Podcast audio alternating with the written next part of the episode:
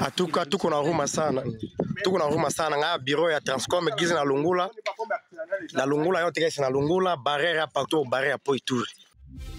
Dans le nord-est de la République démocratique du Congo, les rebelles des forces démocratiques alliées, les ADF, ont étendu leurs actions à la province de l'Ituri. Les 10 et 11 avril, une trentaine de personnes ont été tuées près de la ville de Komanda par ce groupe islamiste d'origine ougandaise. Les attaques ont été revendiquées, photo à l'appui, par l'organisation État islamique, à laquelle les ADF ont prêté allégeance. Notre observateur, qui a requis l'anonymat, travaille dans le secteur agricole et se trouvait à proximité des attaques. Il a dû se déplacer vers des villages plus sûrs, avec des centaines d'autres habitants. Les actions de ces rebelles ont commencé à partir de 8 avril où leur présence a été signalée dans un village aux environs de Komanda. J'ai passé même nuit là-bas. C'était un peu horrible parce qu'il y avait rétatissement d'armes. Comme ça a dégénéré encore, on a pris la foudre d'escapette. Et là, la population ne fouillait qu'avec euh, des objets de la maison, casseroles, les autres transportaient des matelas et quelques habits. Alors une sorte de psychose règne dans la population. Des images envoyées à notre rédaction montrent des corps retrouvés sur le bord d'une route dans un village près de Komanda le 11 avril. Notre observateur a pris ces photos de villages dévastés par les rebelles. Il craint que les attaques et les déplacements de populations travaillant dans le secteur agricole aient des conséquences sur l'approvisionnement de la ville de Bounia, le chef-lieu de l'Itourie. Entre novembre et décembre, il y avait eu attaque de ces ADF dans la partie sud de l'Itourie. L'axe Commanda Beni, un axe vraiment important pour la ville même de Bounia. Ça fournissait des produits chapitres, le charbon de bois. Maintenant, l'axe qui restait très important encore, c'était cet axe-là de Commanda Mambasa. Et voilà, après les attaques ici, l'axe est coupé parce que là, on peut plus vaquer aux activités chapitres, peur que vous ne soyez décapité, tué par ces rebelles ADF. Et je comprends que c'est une politique d'envahissement qui s'installe petit à petit dans la zone. Selon une organisation de défense des droits de l'homme congolaise, les attaques se sont poursuivies en Ituri et auraient fait au moins 85 morts en 10 jours mi-avril.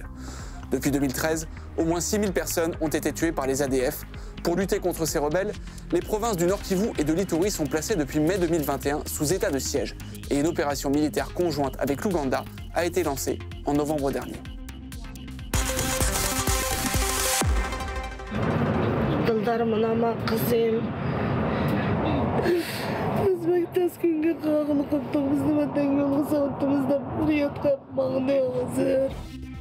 Cette femme s'appelle Bourad Aboula et elle est ouïghour. Elle s'est filmée avec sa fille après avoir été arrêtée par les autorités saoudiennes. Elle était venue en Arabie saoudite depuis la Turquie où elle vivait.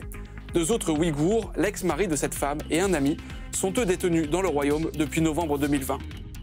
Selon plusieurs ONG, ces quatre Ouïghours risquent désormais d'être expulsés vers la Chine, un pays accusé de mener une politique répressive envers cette minorité musulmane.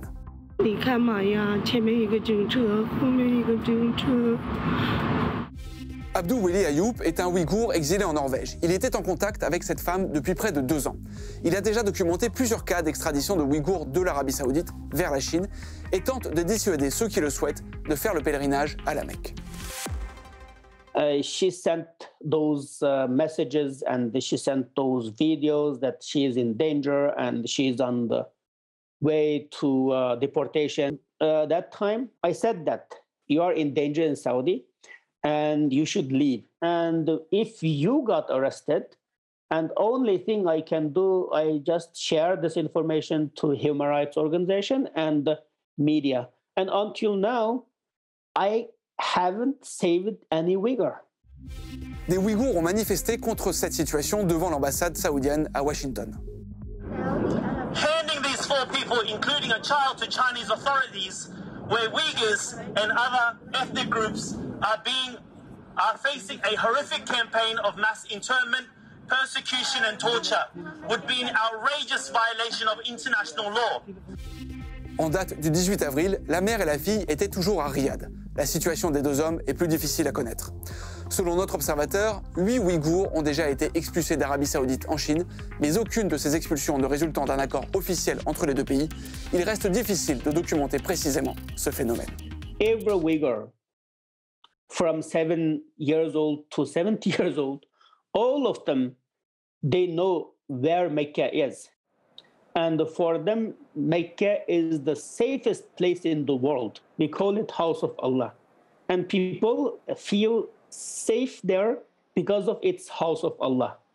But those arrested in House of Allah and deported to House of Evil. C'est la fin de cette émission des observateurs. Pour signaler des images à notre rédaction, tous nos contacts s'affichent à l'écran et vous les retrouvez sur notre site internet. À bientôt.